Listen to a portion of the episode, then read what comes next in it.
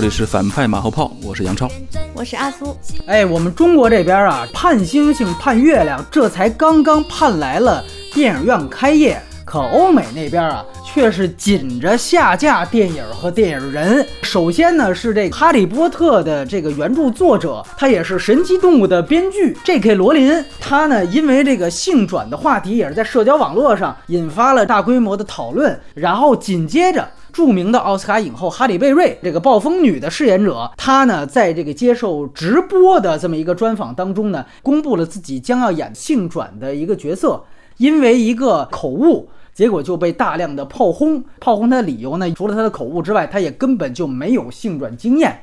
他造成了一个有一点出乎意料结果，就是他马上出来道歉，并且也宣布辞演这个角色。今天请到了两位阿苏，这是和我们聊过奥斯卡那一期的电影从业者，同时他还是哈利波特系列的粉丝。另外一位呢是杨超导演，而且呢。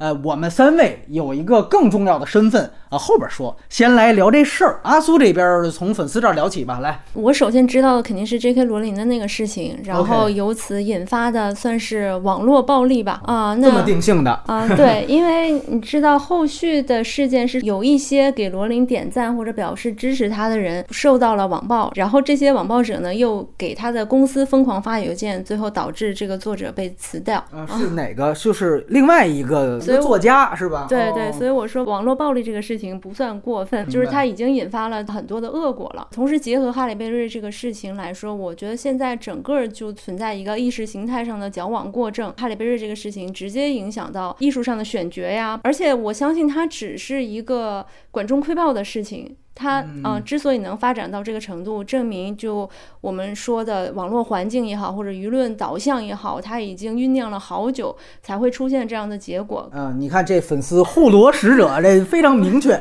来，杨导这边有什么高见？我基本上并不站罗琳，他的我在言论自由的角度上站他，但到目前为止，西方世界对所有这些问题的探讨，包括影响工作这件事儿，我都觉得是在言论的范围之内的。我不觉得这需要大惊小怪。如果一个公众人物他赚钱也是因为流量，他当年是怎么收割这些粉丝的？这是这是这是这个前史。他现在因为他的某些言论触怒了粉丝，粉丝的行动或者抗议或者网暴吧，影响到他的一个新工作或新收入，这都在一个逻辑之内。只要不涉及到法律诉讼、身体伤害或者是某种强制。罗琳，我看他的信，他被刺激到了，是因为苏格兰政府有一个说法：一个人只要声称他是。男人或者女人，他就是男人或者女人。以后按照一个将要通过的法规，他就是他完全把生理性别这个基础就就弃之不要了。他所焦虑的就是这样的话，他就可以进他自己声称那性别的厕所了。你看，厕所问题好像是一个这个问题的一个关键问题。是的，这是一个男的，他性侵的时候，他借助自己声称是女性，获得了一个性侵的便利条件。罗琳说的就是这事儿，他觉得这个便利不应该给。嗯，我认为这不是问题的本质。性侵本身是一个法律问题。如果一个人想要性侵，他是不是声称自己是男的还是女的，不是关键因因素。他要伤害另外一个人是关键因素。我明白你的逻辑了，就是说，如果是偷拍，如果是性侵，他本来现在就有法律条文可以制裁他，就不需要额外的条文。这个是您的逻辑。那你比如说啊，他担心呢，比如这种窥阴癖啊，或者怎么着的，他完全可以声称我是另外一个性别人，然后我去澡堂子。我就就天天就这么看，社会提供技术咱来解决这个问题。你比如说，不要公共澡堂，但在西方可以做到啊，在东方很难做到。不要公共澡堂，比如说在厕所里边分分开隔间，这没有多大社会成本。甚至那是不是我可以这样说？我听刚才你的意思是说，他既然原来也是靠公共流量吃饭的，这个事儿哪怕他没说错，某一天他说我不想吃芹菜。就有粉丝退了他的书了，也活该。你也是也这个意思那不就是这个娱乐行业的一个基本运作规则吗？所谓的网暴，粉丝的一时的那那种愤怒，使得工作都丢了，或者是影响了某种收入，这也不至于浪费公共资源去讨论。这哈利波特粉丝的看法，其实我一直也没有说想要维护罗琳。其实我看完罗琳的那个长文之后，我同时也看了一篇反驳他的长文，包括刚才所说的是不是会有偷窥的这样的危险之类的。呃，其实当时有一个反驳他的文章，就是说这其实是一种概念上的混淆嘛。就是如果真正意义上的性转，他的确是把自己当成女人的，我不会有产生偷窥女人的那个欲望。嗯，那真正的偷窥者，他其实已经不是我们所探讨的性转群体。如果他的讨论引发的真的是哪一个法案，他应不应该通过？呃，那确实这不仅是应该考虑到呃性转群体的事儿，你要考虑到社会所有阶层，包括犯罪分子。但是他的话真的是在针对这个群体的描述，然后发表了一个保守的观点。那就是你说的这个语境了。其实我更想讨论的是，后来丹尼尔·雷德克里夫，也就是哈利波特的扮演者，给他的回应当中提到的一个观点。但您就是说，不管怎样，当我们在读哈利波特时候，那个经验、那个记忆，不应该被现在的以及后续可能会有的任何外部的这种论辩所打扰、所影响、所改变。我是站这个观点的。对我觉得作品它是有豁免权的。那这个事儿和当时针对《乱世佳人》，那是针对一个电影。说给他下架完了又上架，哪个更严重呢？乱世佳人这个更严重。乱世佳人这个事儿是呃那种巨婴在现实生活中取得实际的成功了。哦。刚才说的那个哈利波特对粉丝那封信，我也同意那个观点啊。你反过来讲，我觉得罗琳有先不表态的权利，就言论自由逻辑而言。但是他的粉丝可不这么想，他的粉丝心说：“我爱你这么多年了，咱们俩不是一般关系。”他有这个逻辑，所以我有权利要求你表个态。还有就是因为你是公众人物啊啊，你有这个表率作用。对吧？所以你在尤其是这种先锋的事情上，你得站呃弱势群体。对，那在这个逻辑上，从粉丝经济的角度考虑，就是我开头那个观点。哦，你当年赚巨婴钱的时候也没少赚。哎，那这么说，就是哈里贝瑞这个事情其实更典型。那他因为他说了一个口误，把这个男他说成女他的同时，他说他要演一个性转的角色。啊，完了，粉丝就骂他，你没有性转经验，你就不能演这个角色。于是他就辞演了。你觉得这事儿也算是刚才说这个逻辑范畴吗？是的，就是说哈利贝瑞他自己辞演的，不是被公司逼迫着退出的啊。嗯，这其实是一种危机公关和形象维护的过程中的一个正常操作。阿苏怎么看这个哈利贝瑞这个事儿？对我觉得在这件事情上，哈利贝瑞有一点太软弱了。我是这样想的，哎，这今天观点交锋很激烈啊！来来来，怎么说？这种我们所谓的舆论也好，或者哪怕是网暴也好，这个是公众人物必然要承担的东西。那问题就是在于说，那在这种舆论环境之下，你是不是要放弃你对演员的一个职业上的坚守？你是不是会屈从于这种网络暴力？甚至哈里贝瑞所遭受到的网暴并没有到那种程度，那你是不是可以用你的态度去跟这种无脑粉吧去 battle 一下，让？让更多的觉得我自己就可以靠键盘就可以影响好莱坞选角，能让这种人偃旗息鼓，最起码知道演员的坚持在哪儿，行业的坚持在哪儿。嗯，但是他这么快就妥协，我觉得不是一个很好的事情。本质上，你认为哈利贝瑞不应该因为说错一个男他女他而辞演角色，对吧？对，包括他所说的就是主动辞演的那条推文，我觉得都有一种很孩子气。最好的积极的方法是，不仅要演，而且要演得非常好。我要用全部身心体会这件事儿。我声明，我跟公众声明，我不是性转，我也没有这个体会。但是我认为人心灵可以共通，请你们给我机会。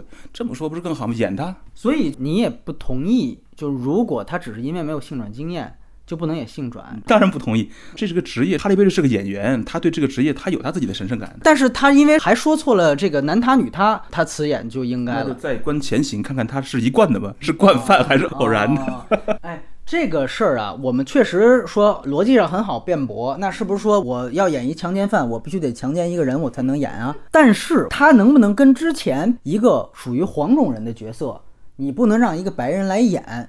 比如说我们可能之后会提到的寡姐演《攻壳机动队》白人少佐，他就说：那你又不是黄种人，你为什么来演？但是那个时候寡姐也发了一个声明，他就说我作为一个有艺术追求的演员。我应该追求所有我认为我能力范围内的角色。我作为演员，我有这个职业的要求。他说这是我的职业素养。但是发了这个之后呢，很快也是被攻击，马上他就删了，啊，就收回那个话了。所以大家觉得就是没性转经验不能演性转。和这个寡姐白人演黄种人角色，这个是一个性质吗？嗯，我觉得完全不是一个性质。所以你觉得就是白人那确实不应该是吗？对，最起码是有可辩驳空间的。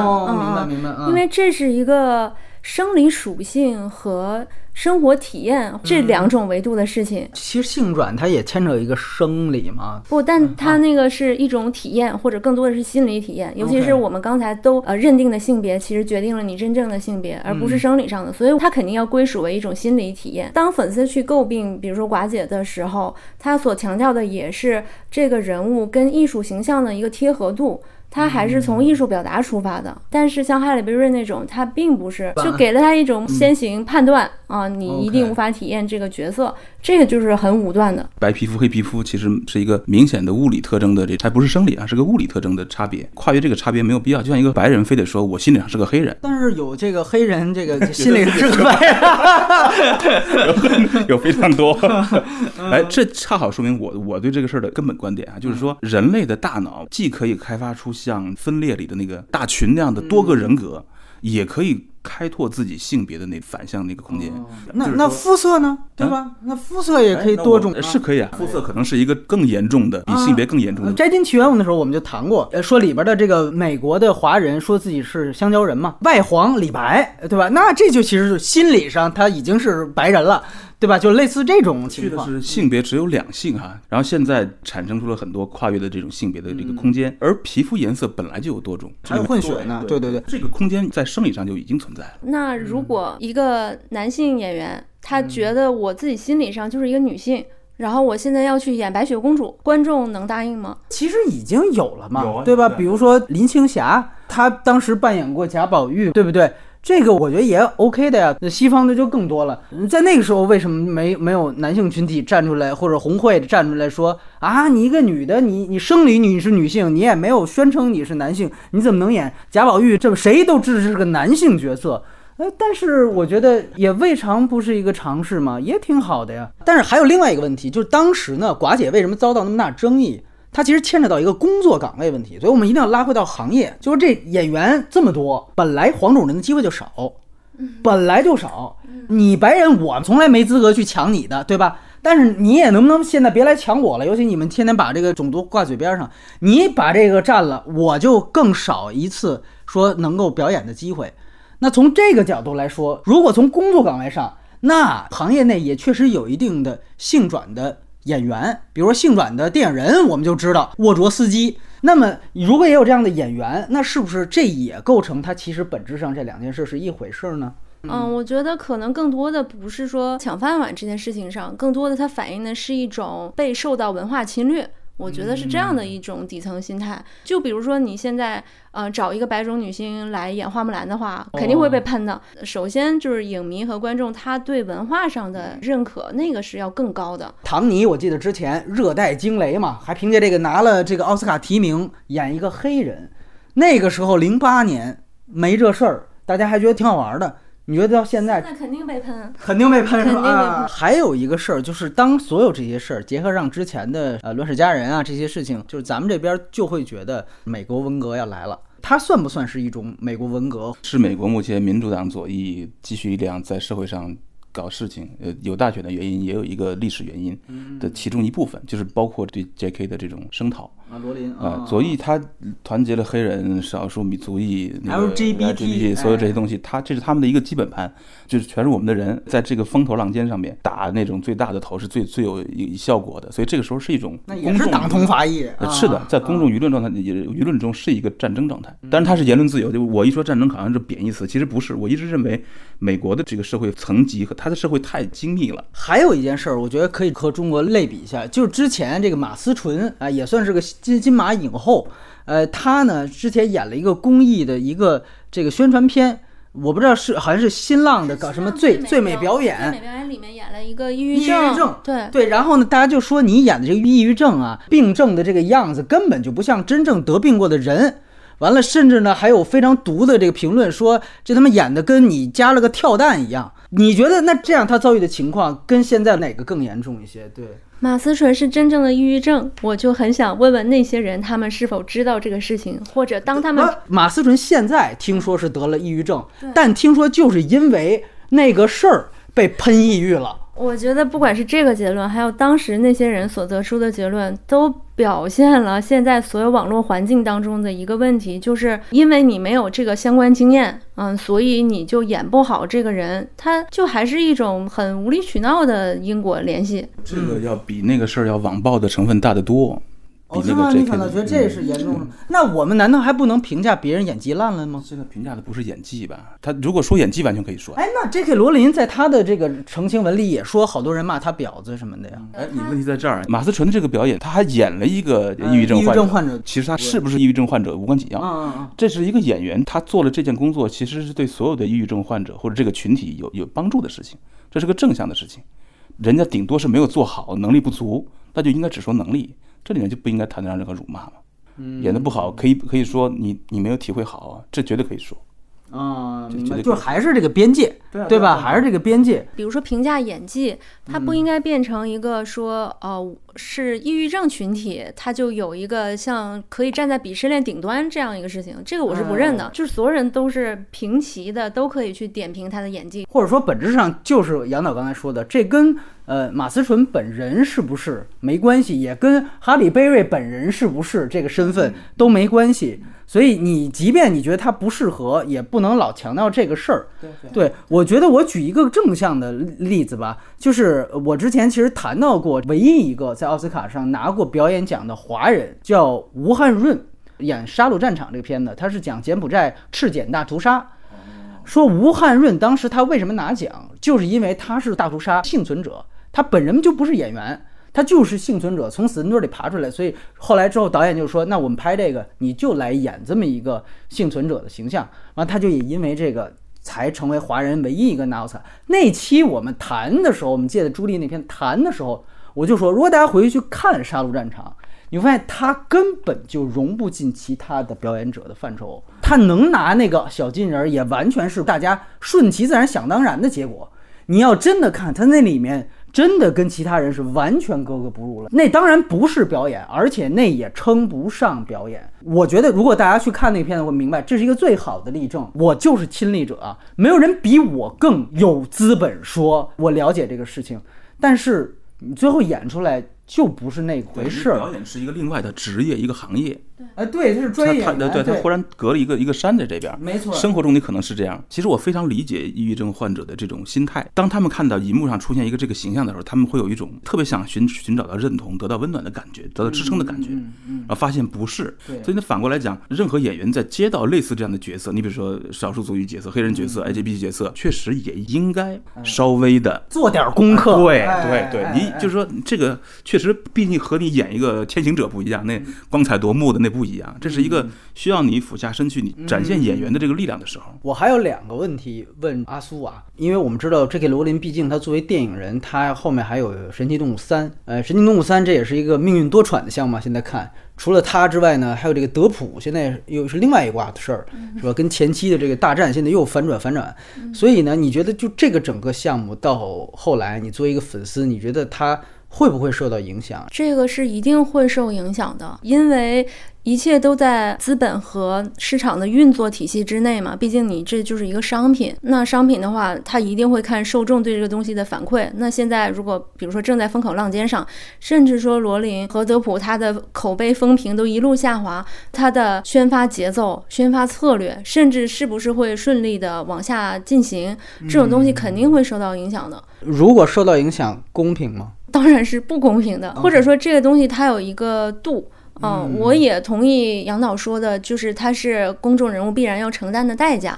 嗯，但是跟我刚才说的作品无罪论相比，我就是觉得说，公众人物的确应该承担他的代价，但是作品不应该跟着附带承担一切。可是这个里面，他们都是通过作品赚钱的呀，对对对。他当然是没有办法摘开，所以从结果上，他当然是被牵连的，是无辜的。那你觉得有什么补救的方法吗？是比如说，非得罗琳出来赶紧给大家道一歉？德普也赶紧检查、改善自己公众形象，参加社区服务。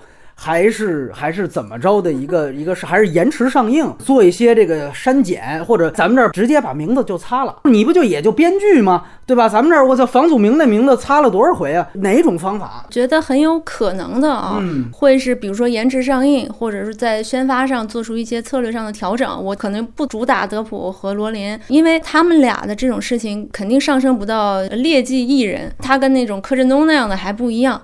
他毕竟不是一个劣迹，他只是在言论上引发了一些争议。德普你也觉得不算？